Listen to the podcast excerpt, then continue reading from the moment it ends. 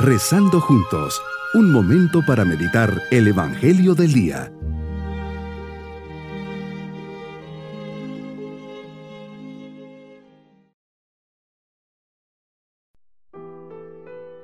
Les saludo en este día, viernes de la segunda semana de Adviento, preparando nuestro corazón para recibir al Señor en esta Navidad.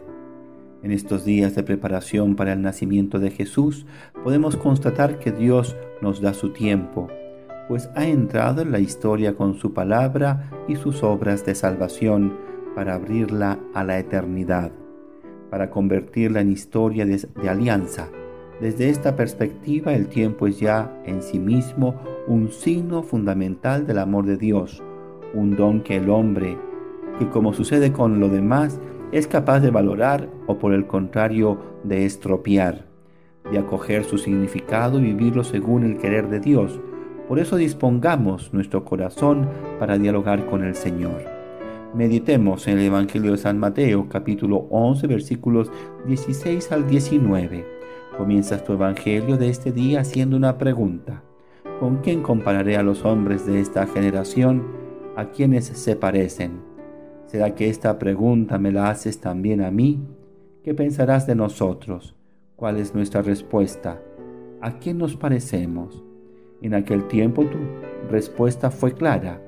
Se parecían a esos niños que se sientan a jugar en la plaza y se gritan unos a otros.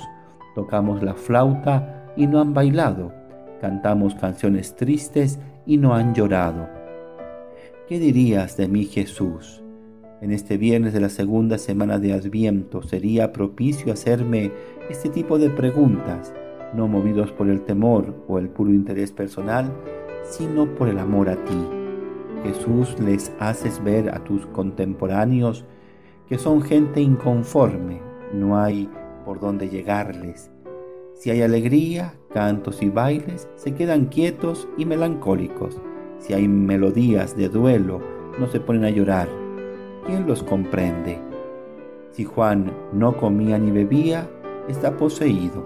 Si tú, Señor, en cambio comes y bebes, te tratan de glotor y bebedor. Y claro, como venías a rescatar a los perdidos, es decir, a los pecadores y publicanos, te echan en cara que son tus amigos. Yo creo, Señor, que hoy nos pasa lo mismo. No hemos cambiado mucho que digamos. ¿Será que una de las causas es querer acomodarlo todo a nuestros gustos y modos de ver, a esa autosuficiencia y egoísmo que nos invade? Nos gusta exigir, pero no que nos exijan. Miramos nuestro beneficio, pero no siempre el de los demás. Consideramos lo que nos pides, pero raramente pensamos lo mucho que nos has dado. Nos dejas ver qué difícil es hacernos llegar tu mensaje. Nos llenas de pruebas manifestaciones, personas y siempre buscamos más y más, es decir, nada nos satisface. Siempre estamos encontrando un pero. ¿Quién nos entiende? Somos los eternos insatisfechos. Nos dejas claro que nuestro relativismo y egocentrismo hace que lo que no nos gusta lo releguemos con justificaciones de cualquier tipo. La verdad acaba por ser la que nosotros quisiéramos que fuera. Señor, quieres acercarte por activa y por pasiva, y nosotros nos resistimos por una razón u otra, como el niño berrinchudo que, si le quitas el juguete, llora rabiosamente, y si intentas devolvérselo, ya no lo quiere.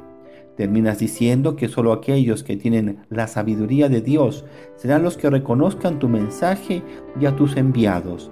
Señor, necesito de la sencillez, de la fe y de esta sabiduría para descubrirte en medio del mundo, aceptar lo que me mandas, cuando me, me lo mandas y cómo me lo mandas, y que no lo discuta ni me ponga caprichoso, porque no me gusta o no lo entiendo. Que bien me dices, la vida es un milagro, tú eres un milagro. Sin embargo, no contentos y convencidos de ello, estamos pidiendo más y más Realmente no hay peor ciego que el que no quiera ver. Así les pasaba a los fariseos y escribas. Me dices, abre los ojos de tu corazón y deja de pedirme más pruebas. La admiración deben de acompañarte paso a paso.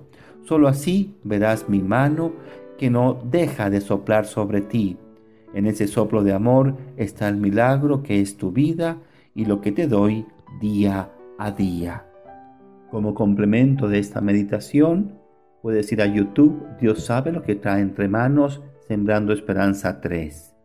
Mi propósito en este día es renovar mi fe, por eso rezaré el credo, sabiendo que ahí está todo lo que debo de creer y esperar.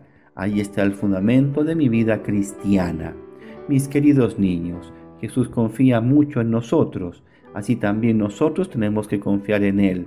Él sabe lo mejor para nosotros y debemos creer todo lo que nos dice y enseña. Por eso nos ha dejado el credo para saber lo que nos ha revelado y enseñado con su vida cada día se sigue manifestando en tantos momentos. Ojalá siempre lo puedan ver y descubrir. Y nos vamos con la bendición del Señor. Y la bendición de Dios Todopoderoso, Padre, Hijo y Espíritu Santo, descienda sobre todos nosotros. Bonito día. Hemos rezado junto con el Padre Denis Doren, Legionario de Cristo.